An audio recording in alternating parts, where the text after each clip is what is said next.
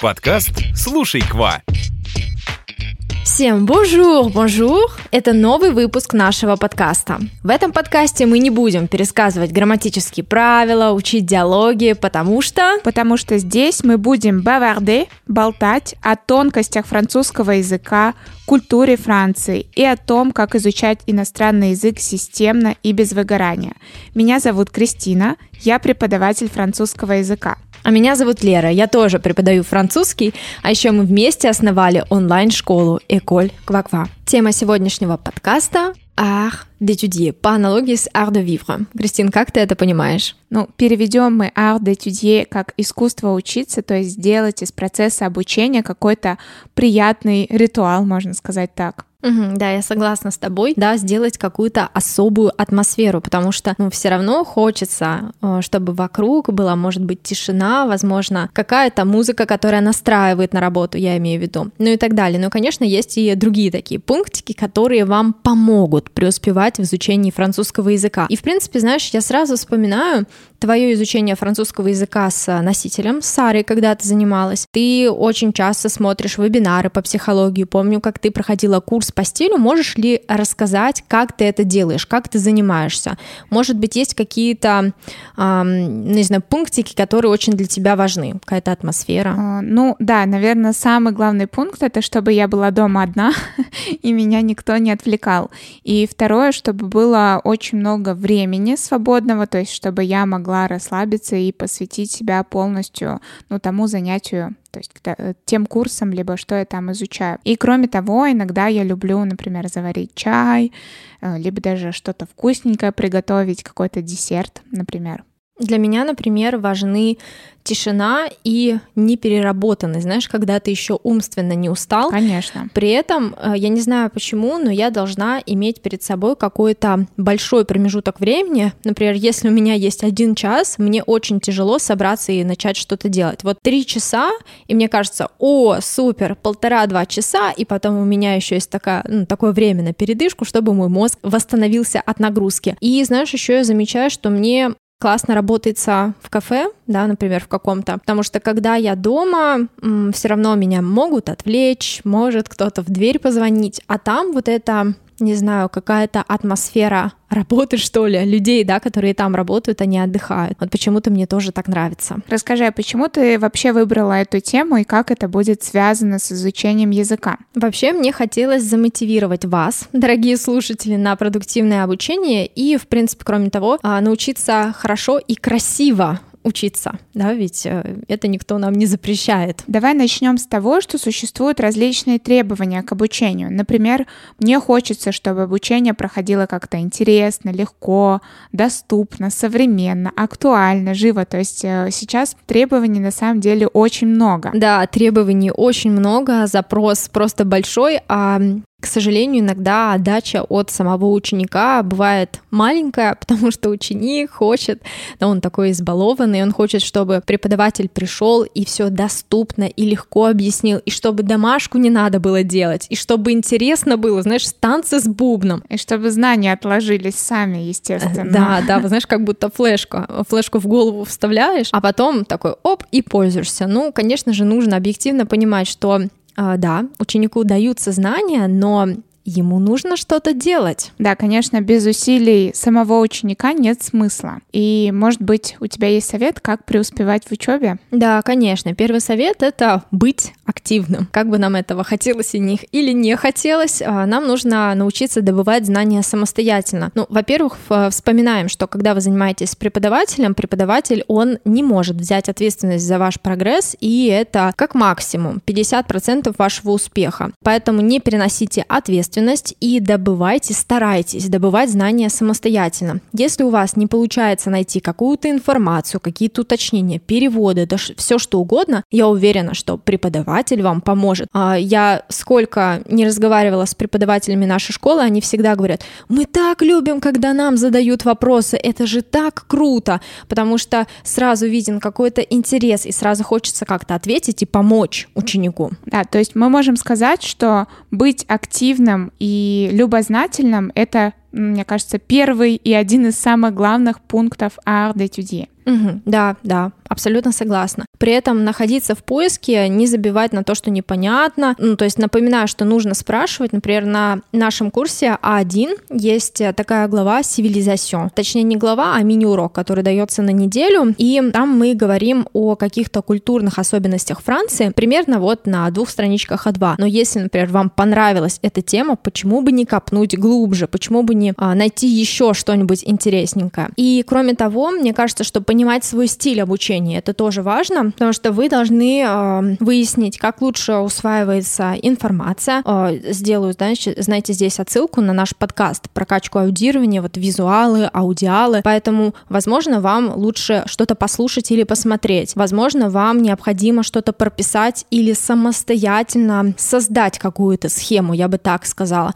потому что лично для меня, я помню, я в университете, когда все касалось грамматики, я создавала сама какие-то таблицы и алгоритмы. Вот, ну, не знаю, мне очень это нравится, и я прямо запоминаю да, то, что я делаю. Вот, Кристина, ты лично, ты как усваиваешь информацию? Ну, мне обязательно тоже все прописывать. Кроме того, а, мне обязательно сразу переносить все на практику. Вот ты приводила уже пример, что я проходила курс по стилю. Я специально выбрала тариф с куратором, потому что я знала, что, ну, когда ты занимаешься с наставником, это всегда тебя побуждает лишний раз, ну, сделать какое-то действие, которое, возможно, бы ты, ну, там, забил и отложил.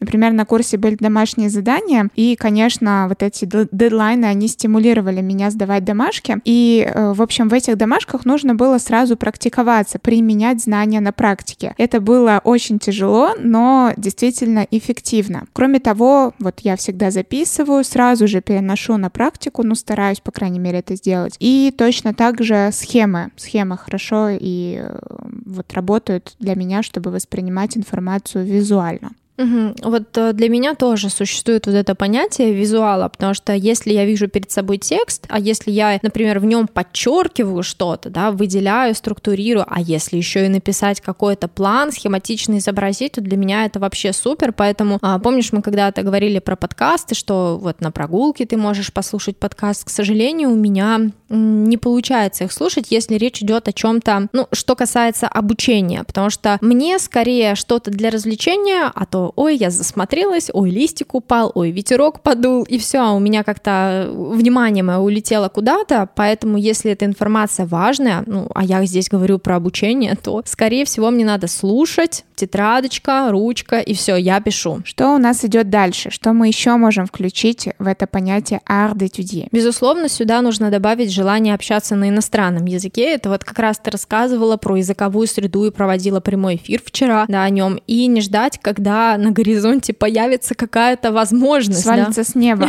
Да, причем... Француз какой-нибудь, Француз или вам письмо какое-то придет на французском языке. В общем, нам, вам нужно обязательно искать возможности на практике. А, например, вы купили какую-то технику. Я не знаю, я обожаю это делать. Мы что-нибудь покупаем, какие-нибудь весы. Весы напольные. Да, там по-любому что-то будет на французском языке. Фен, какая-то косметика, инструкция к кремам, инструкция к каким-то медикаментам. Пожалуйста, читайте, посмотрите. Или, может быть, вы любите готовить и, ну, не знаю, например, хотели бы попробовать французскую кухню. Если вы знаете все эти слова, ложка, чайная, столовая, граммовка, а, какие-нибудь продукты, то, пожалуйста, вы можете брать рецепты и готовить по ним, почему бы и нет. И, в принципе, а, мы только что поговорили про искусственную да, среду, когда вы ну, что-то находите вокруг себя, но и не забывайте, что нужно э, участвовать в реальных да, ситуациях. Поэтому, когда вы находитесь во Франции, и пускай, допустим, у вас уровень начальный, и вам на английском языке говорить проще, настаивайте, говорите вместо английского языка на французском языке. Возможно, в вашем городе организуются какие-то французские русские завтраки, почему бы и нет, или собрания. Просто поинтересуйтесь. Да мне кажется, у нас в городе в библиотеке. В библиотеке часто организуются всякие такие встречи, где разговаривают на французском языке. То есть разговорные клубы, приезжие, туристы, Просто, я думаю, нужно покопаться и узнать. Притом хочу от себя добавить, что когда речь идет о реальных ситуациях общения, не нужно бояться быть смешным, то есть э, бояться ошибиться, сказать что-то не так. Здесь, э, конечно, очень сильно нужно поработать с головой и с э, восприятием своих ошибок. Я сама однажды Да не однажды, а долгое очень время. Я боялась совершать ошибки, потому что я думала, я сейчас скажу лучше, я вообще не буду ничего говорить, чтобы не сказать, не затупить. Но, понимаете, э, я постоянно ученикам привожу следующий пример. Вы идете по улице, к вам подходит какой-то человек, и он вам говорит, здравствуйте, как идти театр? Улиц большой, там какой-нибудь. Ну неужели вы не понимаете? Ну не, вы не будете смеяться над ним, вы наоборот скажете, о, слушайте, да вы неплохо говорите на, ру- на русском языке. Кто будет смеяться над вами? Кто будет вас ругать за ошибку, да, поэтому, пожалуйста, прорабатывайте и не бойтесь совершать ошибки. Лера, а что насчет языковой догадки? Давай про это тоже скажем. Дело в том, что в языковой догадке я введу такие два термина сейчас — хороший ученик и плохой ученик. И я таких встречала. Хороший ученик, он, о, слушайте, о, ну, в принципе, тут по контексту все понятно. Да, он будет думать, м-м, тут вот э, слово, кажется, оно похоже на такой-то язык, о, или это я знаю в английском языке, то есть они такие, знаете... Э, Пытливый иници... ум. Да, или инициативные. А когда мы говорим о плохом ученике, он бросает этот текст, я тут ничего не понимаю, мне вообще ничего не понятно, я вообще его не буду читать. Ну, обращайте внимание на то, что во французском языке существует такое понятие, как семья слов. Да, это очень удобно учить слова семьями, например, long — длинный, longueur, longtemps, longer. То есть это все слова одной семьи, одной группы, да, они все однокоренные. Поэтому, когда речь идет про семейство слов, как только что привела пример Кристина вот с этими long, longueur и так далее, вам нужно начинать это делать прямо сейчас, и неважно, на каком уровне вы находитесь, пожалуйста, не откладывайте. Важно, кроме этого, осознавать различия в языках. А иногда ученики, они не хотят принять, знаете, вот понять и принять какие-то особенности французской культуры или французского языка. Как, например, во французском языке нет понятия слова «сутки». Да, там есть «jour», nuit, 24 24 heures. И это очень интересно, на мой взгляд, но будьте, пожалуйста, снисходительны к изучаемому языку. Да, э, не нужно возмущаться, вот они такие глупые, почему они тут так придумали. Зачем они Зачем придумали? Зачем его вообще придумали? Зачем его изучают на уровне B2, если его никто не использует в разговорной речи? Да. А вот потому что надо. Поверьте, надо. падежи в русском тоже никого не радуют. Тех людей, которые изучают его как иностранный. Кристина, а как ты думаешь, важно ли для art d'étudier отслеживать результаты? Да, конечно, это обязательный пункт изучения языка. А, в целом это можно делать разными способами, то есть а, если вы занимаетесь с преподавателем, ну, наверняка вы как-то контролите свой уровень, возможно, вы делаете тесты на уровень, возможно, в целом преподаватель, ну, как-то говорит, замечает ваши успехи, но точно так же важно и самому замечать свои успехи и результаты.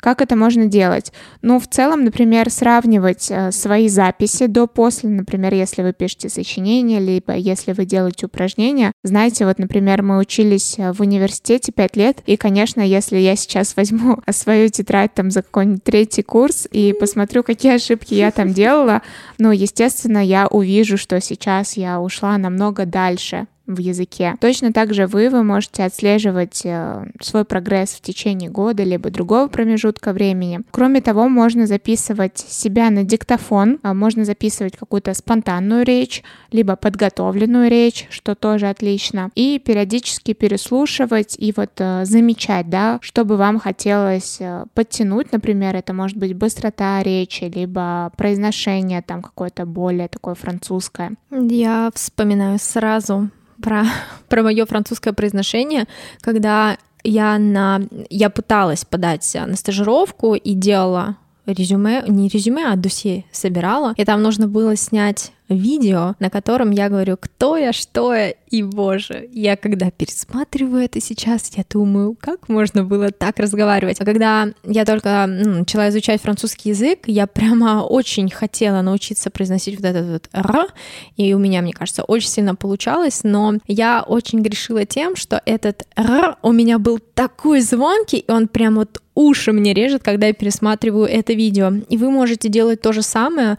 Наверняка у вас где-то затерялось что-нибудь, видео, голосовое сообщение преподавателю. Кстати, у нас на курсах очень удобно, потому что все происходит на платформе, и там есть, конечно же, занятия, задания по фонетике, отработка, или нужно зачитать что-то, какой-то отрывок текста. И ученики могут э, отлеснуть, да, там, первые какие-то уроки и посмотреть то, как они говорили раньше, потому что часто прогресс не замечается, к сожалению, хотя он есть. Если вы будете соблюдать все эти правила, о которых мы поговорили сегодня, успехи в учебе точно не заставят себя ждать. А еще я назвала, да, вот это искусство учиться, art d'étudier, потому что все равно важна атмосфера. Мы в начале выпуска об этом говорили, поэтому если вы фанат каких-нибудь красивых тетрадей, приятных на, на ощупь блокнотов, канцелярий в целом, то выделите, да, какой-то себе день, чтобы сходить и купить что-нибудь новенькое для занятий французским языком. Да, я вот лично это обожаю, поэтому если я приступаю к какому-то новому курсу либо обучению, я специально иду, выбираю тетрадь. Э, когда